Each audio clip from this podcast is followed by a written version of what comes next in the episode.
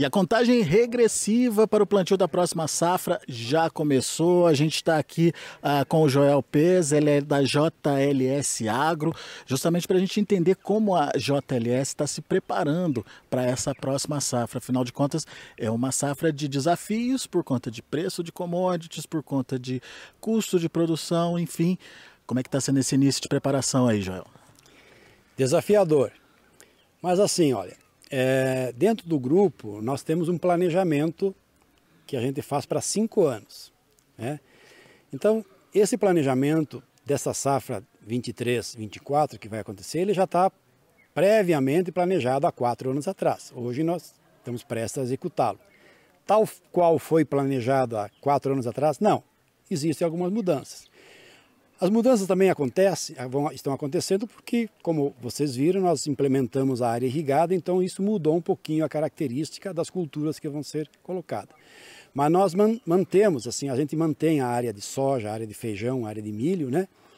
E estamos acreditando que os custos de produção, eles deram uma, uma, uma, uma reduzida, né?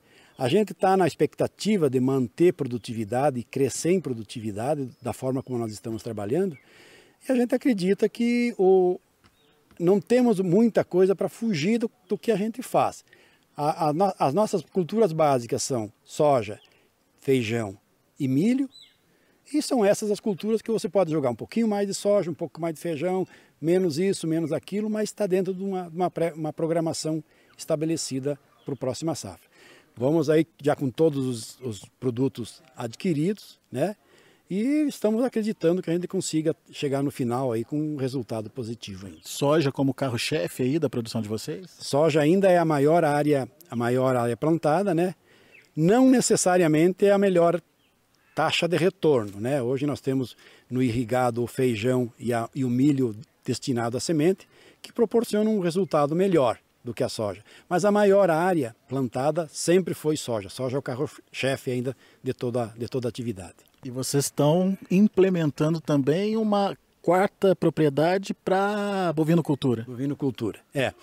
Depois de muitos anos, a gente trabalhava aqui nessa fazenda mesmo com, com gado, chegamos a produzir gado para é, reprodutores e tal. E a gente optou então aí ano passado, ano retrasado na realidade, a comprar uma área destinada à produção de, de, de, de animais de, de bovinocultura, né? É, a aquisição dessa área ela foi uma coisa programada, planejada, e agora nós estamos numa fase de implementação. O que, que nós estamos fazendo? A gente até mudou um pouquinho depois de, de pesquisar e ter uma assessoria técnica dentro da área, nós mudamos um pouco o direcionamento e hoje nós estabelecemos que a gente vai fazer recria e engorda. Então, uma área que nós estamos preparando, adubando, plantando pastagem e plantando pastagem dentro de um sistema que nós temos na agricultura, que é com alta produtividade, para obter alta produtividade. Nós não queremos ter uma área onde você coloca uma unidade animal por hectare, nós queremos colocar de 3 a 4.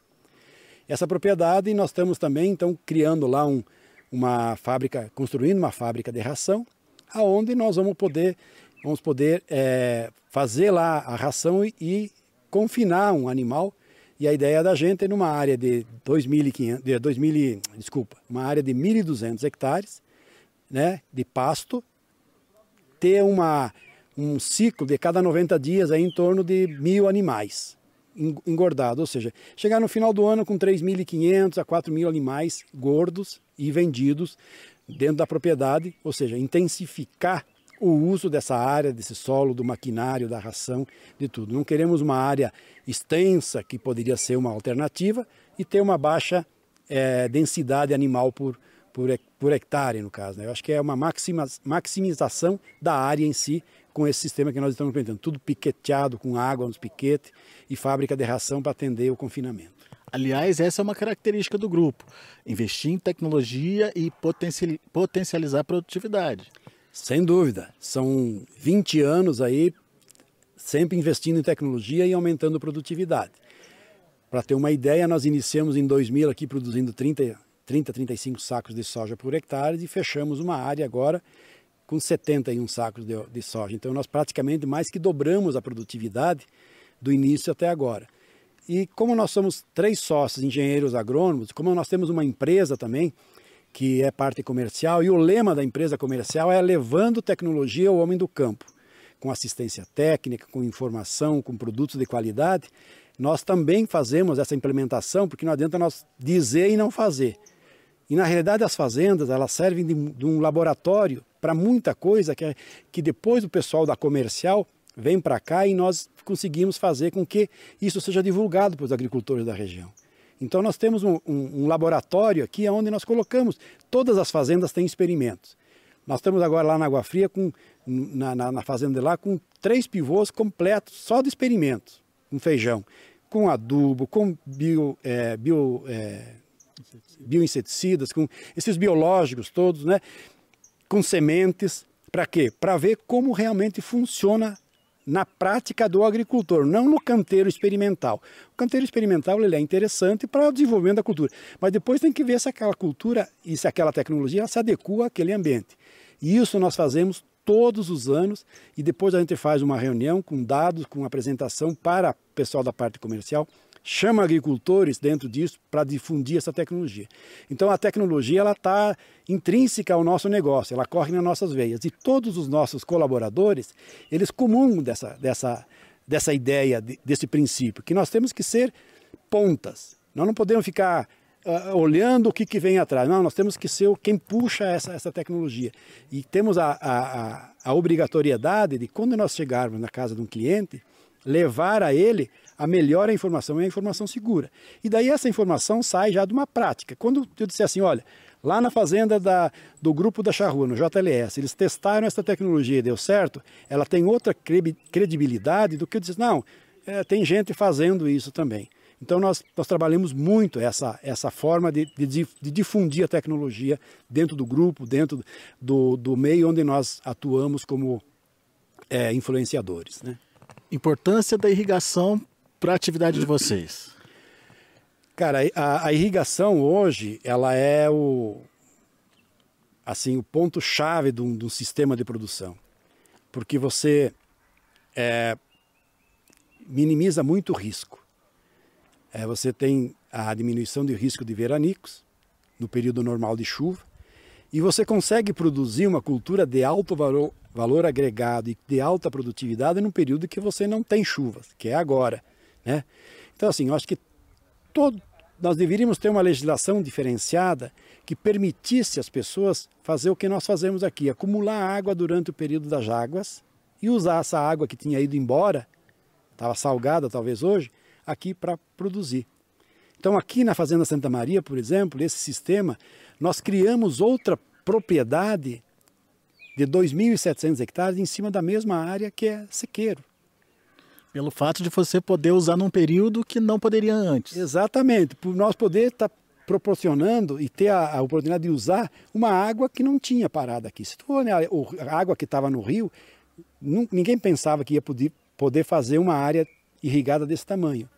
Mas com esse sistema, você acumula água na época das, das chuvas, você consome ela na época seca e você produz uma cultura, feijão, milho semente, trigo, sorgo, milho com alta produtividade quando você não tinha antes e com segurança. Vocês conseguem já fazer três safras por ano com, com pivô, com irrigação? Não, não, não dá três safras por ano. Ela, assim, se você fizer uma maximização da, do você vai fazer duas a cada uh, dois anos você faz cinco safras, né? Mas tem todo um sistema é o que eu, essa programação que a gente tem para cinco anos, eu também tenho, nós também temos dentro da, desse programa o que tem que entrar de cobertura nessas áreas. Nós temos que entender que nós temos que deixar o solo descansar também.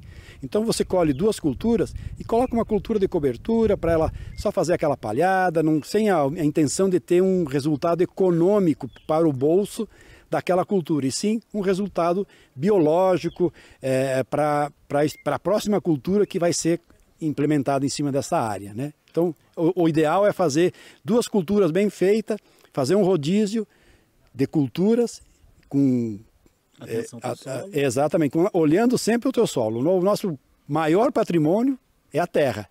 E essa nós temos que cuidar, muito bem cuidado. Né? Aqui na Santa Maria, como é que está essa estrutura de, de irrigação? Vocês estão é, finalizando todo um projeto que começou lá atrás. Qual a expectativa de vocês a partir de agora? Qual a área reservada? De que forma isso pode ser utilizado? Quantos pivôs vão ser atendidos? Conta mais para gente. É. Bom, esse aqui é um projeto que, que na verdade ele começou sendo pensado né, em 2008 e nós estamos acabando de implementar ele agora. Então, a, a, naquela época a gente nem pensava numa área desse tamanho, era uma área em torno de 1.200, 1.500 hectares, e agora a gente está finalizando um projeto com 2.700 hectares irrigados. Todas as áreas nossas, elas são extremamente é, compõem, composta por todas as licenças ambientais, e CARI, e, e área de reserva, preservação, tudo dentro dos padrões e das exigências que, que os órgãos necessitam. Então, nós temos assim, muita tranquilidade em falar sobre isso, porque a gente sempre preservou o meio ambiente. Nós entendemos que, que para nós retirarmos algo daqui, nós temos que preservar o ambiente. Então, mesmo que essa água ela saia daqui, ela cai na, na parte mais alta, um dia isso vai voltar para o lençol freático e vai, vai começar a fazer um ciclo. Né? Daqui a três ou quatro anos, esse ciclo vai se completar. Agora ainda é cedo, mas já, já nós vamos ter isso. Então, a gente trabalha muito com preservação, tudo com plantio em nível, tudo com contenção de água das estradas, a, a aplicação de produtos com taxa variável para ter economicamente o produto bem utilizado, produtos só usamos produtos registrados, não temos nada de, de coisas que não, não estejam dentro. Estamos com um projeto de biológicos também bem avançado já para uso, usamos muitos produtos biológicos é, é, nas culturas nossas. Então, assim, nós estamos procurando fazer uma agricultura extremamente sustentável. Para a gente finalizar, tecnologia das máquinas, como é que isso ajuda vocês e é, por que a importância de se observar esse, essa ferramenta também? Eu estava comentando e, e, falei anteriormente assim, quando nós começamos aqui em 2000, nós começamos como todo agricultor começa, com a estrutura básica, um maquinário extremamente mecânico, né? tudo mecânico, não existia essa tecnologia. Então você tinha uma plantadeira de sete linhas, oito linhas, quando tu tinha uma plantadeira de 12 linhas já era uma coisa imensa, né? mas tudo mecânico. E com a evolução e o passar do tempo, nós chegamos nas máquinas que nós temos hoje, que são máquinas totalmente tecnológicas, que é inverso do, do que existia anteriormente. Isso nos proporcionou assim um ganho de tempo, uma economia de, de sementes e de insumos e uma qualidade, principalmente de plantabilidade, né? ou de pulverização com, com qualidade de, de, aplicação, de colheita com qualidade de grão, com menos perda nas colheitas, muito grande. Né? Pega uma máquina plantadeira, por exemplo, que você tinha lá e você andava a 6, 7 km por hora e ela tinha uma distribuição totalmente desuniforme, falhava 30 centímetros, às vezes sem cair uma semente e tal. Hoje você tem uma plantadeira que tu anda a 15 km por hora e ela te coloca uma semente a cada 2 ou 3 centímetros, exatamente como você calculou. E você pode ir lá conferir que ela, a semente está lá. Então isso aí proporcionou um ganho de tecnologia, um ganho de produtividade muito grande dentro da mesma área. Isso também é um fator extremamente diferenciado em relação ao que a gente tinha antigamente. Então as máquinas hoje elas vêm embutida nelas uma tecnologia muito grande. E nós temos que ter o quê? Nós temos que ter pessoas que saibam extrair essa tecnologia dessa máquina. Porque você senta dentro da máquina, você digita no computador tudo o que tu quer que ela faça. Poucas vezes você vai descer lá com uma chave para fazer alguma coisa. Antigamente era tudo na chave, regular a pressão daqui, rodinha daquilo, né? Agora não, agora o computador faz tudo e faz com eficiência. Então isso aí hoje proporcionou um ganho muito grande, e principalmente um ganho de tempo, que antigamente a gente achava que tinha 12 meses para plantar, né? É, teoricamente, né?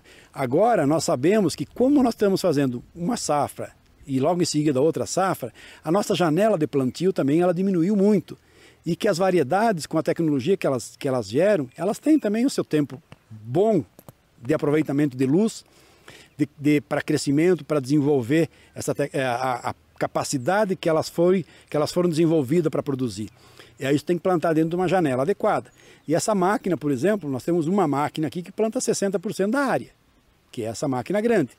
Então, com isso você consegue reduzir teu tempo de plantio, tua janela de plantio, e você consegue maximizar a produtividade da cultura e consegue colocar lá na frente a outra cultura também num período ideal. É claro que para fazer isso, né, eu sempre comento, como é que vocês chegaram assim? Na verdade, nós começamos de trás para frente. Porque se eu planto num tempo mais curto, eu tenho que colher num tempo mais curto e tenho que ter mais capacidade de recepção. Então nós começamos colocando secadores na fazenda, compramos mais colheitadeiras, aí compramos as plantadeiras que nos proporcionam isso. É de trás para frente que começou o processo de é, se adequar a essa tecnologia, porque senão eu plantava lá em. Uma vez nós plantava aqui em 22, 25 dias. A última lavoura nós plantamos em 16 dias. Né? Então eu ganhei 10 dias praticamente dentro do mês de novembro, que é um período extremamente bacana. Agora, eu vou colher isso aí em janeiro e fevereiro e vai estar chovendo. Eu preciso de recepção e secadores para atender a necessidade. Eu preciso de máquinas que também tenham capacidade de colher. Então, é tudo uma coisa que tem que estar conjugada. Agora, o agricultor em si ele tem que se programar.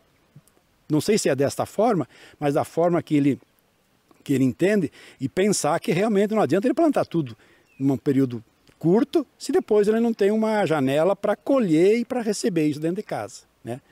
Muito bom. Tá vendo então uma aula aqui para gente, para você que nos acompanha. É, não é à toa que o grupo JLS chegou onde chegou. A preocupação com solo, preocupação em melhoria de produtividade, investimento em irrigação, é, investimento em tecnologia de máquinas, enfim, tudo isso em prol da maior produtividade, da melhor qualidade e do melhor retorno no final das contas. Daqui a pouco a gente volta com outras informações e mais destaques.